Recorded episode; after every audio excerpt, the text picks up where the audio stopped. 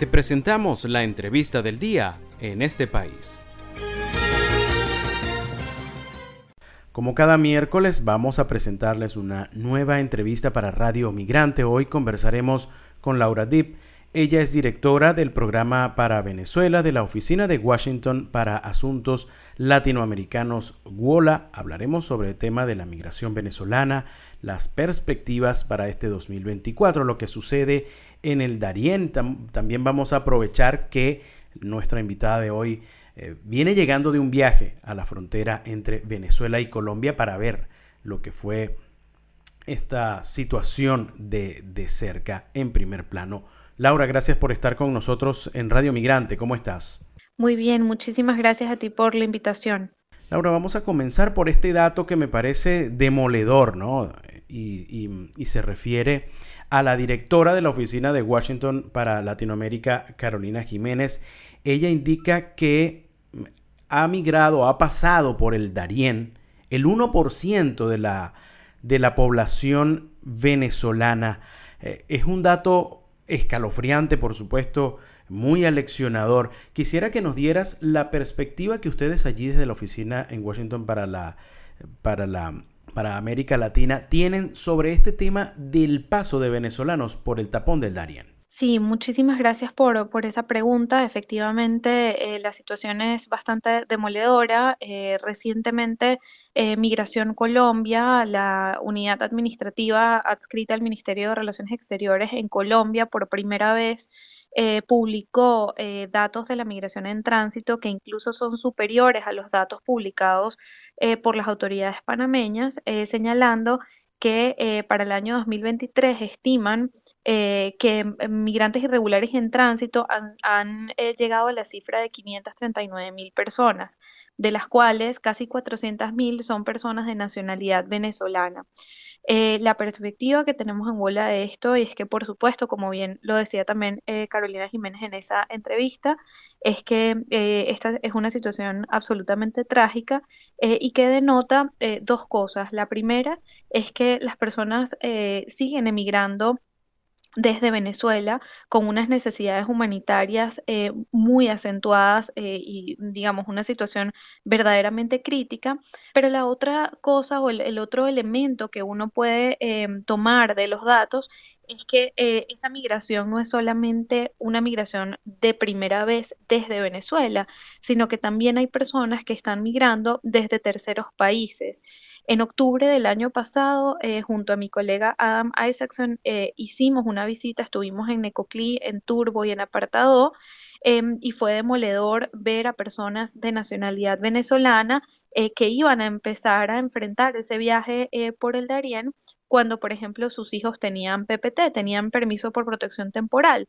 Pero recordemos que la medida del Estatuto Temporal de Protección es una medida eh, que tiene unas fechas específicas y que ya se cerraron para las, personas migrantes en situación irregular, quienes ingresaron después del 31 de enero del 2021, ya no pueden acogerse a esta medida y estamos en el 2024. Es decir, en el caso de esta familia que vimos en el Darién, los hijos por estar matriculados en un colegio de Colombia tenían derecho a tener ese permiso, pero los padres no. De manera que los padres no tenían forma de eh, poder acceder a un trabajo, de poder eh, acceder a, una vida en condiciones de dignidad y por tanto se vieron forzados a emigrar.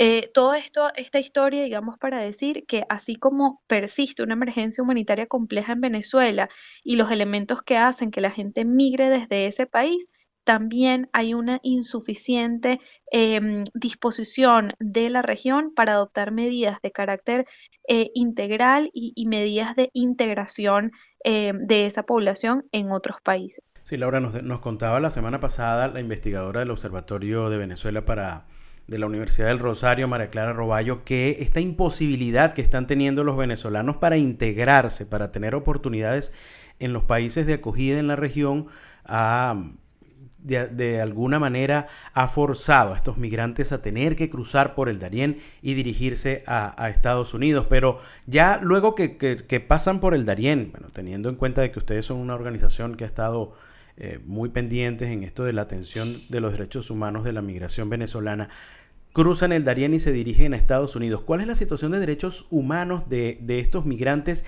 y la expectativa de poder cruzar Estados Unidos, tomando en cuenta de que desde, desde Panamá hasta Estados Unidos todos los gobiernos han tomado eh, medidas restrictivas para la migración venezolana? Mira, la situación es verdaderamente trágica de principio a fin, porque eh, primero, ¿cuáles son las razones que obligan a la gente a tomar esa medida desesperada de cruzar eh, en esas condiciones? ¿no? Recordemos que según Médicos Sin Fronteras, en el año 2023 atendieron a 676 personas víctimas de violencia sexual en la selva del Darién. Es decir, que realmente eh, el cruce es un, cruce peligroso, controlado por grupos armados, en donde hay, las personas se exponen a cualquier eh, cantidad de peligros, tanto eh, de la propia naturaleza como, por supuesto, peligros causados por el hombre. Em, luego, otro aspecto importante es que eh, cuando estuvimos allí en Necoclí y en Turbo vimos muy poca presencia, casi nula presencia institucional de Colombia y muy poca información sobre todo para aquellas nacionalidades eh, cuyo eh, idioma no es el español, en el caso, por ejemplo, de la población haitiana, era muy complejo que esas personas tuvieran acceso a información y tampoco hay mapas. Eso también fue curioso. Vimos un mapa de la región, eh, lo vimos dentro de la sede de una organización de la cooperación internacional y nos decían que, que, que no pueden tener esos mapas afuera, porque recuerden que quienes controlan esas rutas migratorias y quienes controlan esos paquetes turísticos, entre comillas, son finalmente miembros o, tienen alianzas con grupos armados como el Clan del Golfo. Entonces, eh, les interesa la desinformación. Entonces, hay personas que, con las que pudimos conversar que no tenían idea de que iban a enfrentarse a una ruta tan compleja y que le faltaban siete países más por cruzar eh, desde Panamá hasta poder llegar a los Estados Unidos. Por supuesto, en esa ruta se enfrentan nuevamente a, potenciales em, expulsiones, deportaciones, como es el caso de México, a violencia en, los países centroamericanos que tienen que cruzar y luego una vez llegan a Estados Unidos, muchas veces eh, esas personas no saben cómo opera el sistema eh, americano en donde la persona va a tener que hacer una cita a través del mecanismo de, eh, lo que se denomina CBP One, que es una aplicación del de, el gobierno americano para ser atendidos y se van a tener que entregar a las autoridades y permanecer en un centro de detención hasta que se determine si la persona puede proceder o no al territorio.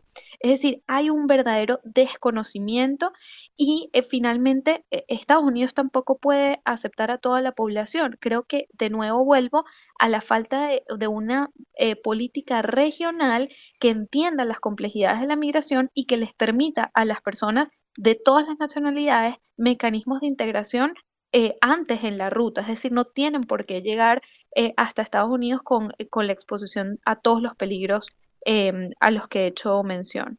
Estamos conversando con Laura Deep, ella es directora del programa para Venezuela de la Oficina de Washington para Asuntos Latinoamericanos, WOLA. Laura, eh, tú has tocado temas, he estado leyendo por allí declaraciones que has dado y, habla sobre el, respeto al principio de la no devolución, ¿no? Y hemos visto en los últimos meses como países como Estados Unidos, tú lo has hablado, como México, eh, Islandia, países como Alemania, que están tan lejos, Chile, eh, y otras naciones que quizás pudieran tomar este, esta, política, ¿no? Para tratar de, de alguna manera controlar, por, decirlo de alguna manera, la migración venezolana. ¿Cómo se ve el futuro? Cercano de esta migración sabiendo que las razones por las cuales expulsaron venezolanos, por las razones por las cuales los venezolanos están saliendo, no han parado y, en un, y, pareciera haber en un año electoral en Venezuela muchas razones para pensar de que, de que va a seguir habiendo eh, inestabilidad. ¿Cómo se ve ahora el, el futuro para estos venezolanos que están afuera, que están buscando refugio, que están buscando asilo? Con este tema de las devoluciones o lo que han llamado también de alguna manera retornos voluntarios. Sí, yo creo que, para la audiencia es importante explicar un poco en qué consiste el principio de no devolución, porque esta es la piedra angular eh, del derecho internacional de los refugiados. Em, y es eh, básicamente eh, la obligación que tienen los estados de no regresar a una persona a su país de origen o a terceros países, ¿no? En donde se pueda eh, llevar a cabo una devolución indirecta. Por ejemplo, no sé, regreso a la persona a México, pero sé que México lo va a deportar a Venezuela, ¿no? para poner el ejemplo. Si eh, la persona, si su vida, su integridad o su libertad corre en peligro en ese país. Em, en el caso de Venezuela, una cosa importante que nos toca siempre explicar es que eh, en un país que vive una emergencia humanitaria compleja, no estamos hablando solamente de la devolución de una persona que corre un peligro de ser perseguida por motivos políticos, que también, por supuesto, eh, requieren la protección del principio de no devolución, sino también, por ejemplo, qué pasa en el caso de una persona que tenga VIH, que tenga cáncer, que tenga una insuficiencia renal eh, y que no puede ser regresado al país de origen porque regresar significa una sentencia de muerte. Em, entonces, ¿qué, qué, qué, pasa con, ese, con esos casos en donde eh, realmente es producto de la emergencia humanitaria que la persona pudiese, su vida pudiese estar en peligro, ¿no? Em, hemos visto con preocupación recientemente eh, cómo eh, hay factores políticos que por supuesto juegan un rol importante em, en la vulneración de ese principio de no evolución. Y de hecho desde Bola sacamos un eh, comunicado y fuimos muy em, contundentes al, al decir que estamos por supuesto de acuerdo con que haya eh, negociaciones entre, entre el gobierno de, Nicolás Maduro y la plataforma unitaria con la mediación de Noruega, pero eh, que en paralelo en esa negociación que hay entre el gobierno de Nicolás Maduro y el, eh, y el gobierno de Estados Unidos, se acordó llevar a cabo estos vuelos de deportación. El derecho internacional de los derechos humanos prohíbe las expulsiones eh, masivas o de carácter colectivas. Los procesos tienen que ser individualizados, tienen que haber garantías del debido proceso en eh, casos de expulsión y además tiene que haber una verdadera eh, evaluación de cada caso para determinar si la persona corre o no peligro al ser regresada a su país de origen eh, un caso que se hizo muy famoso de un eh, militar eh, que fue eh, regresado a Venezuela, el capitán Naranjo, si no me equivoco de su apellido, que fue regresado a Venezuela y fue privado de la libertad. Entonces, esas son cosas que son inaceptables y es inaceptable que se negocie con, con, vidas humanas a través, digamos, de, de procesos que son de naturaleza política. Laura Deep, directora del programa para Venezuela de la Oficina de Washington para Asuntos Latinoamericanos. Wola, te queremos agradecer por estos minutos que nos has dado para darnos detalles sobre esta óptica que ustedes tienen sobre el tema de la migración venezolana y el trabajo que vienen haciendo allí para la defensa de los derechos humanos de estos migrantes. Te enviamos un fuerte abrazo. Muchas gracias, un gusto hablar contigo.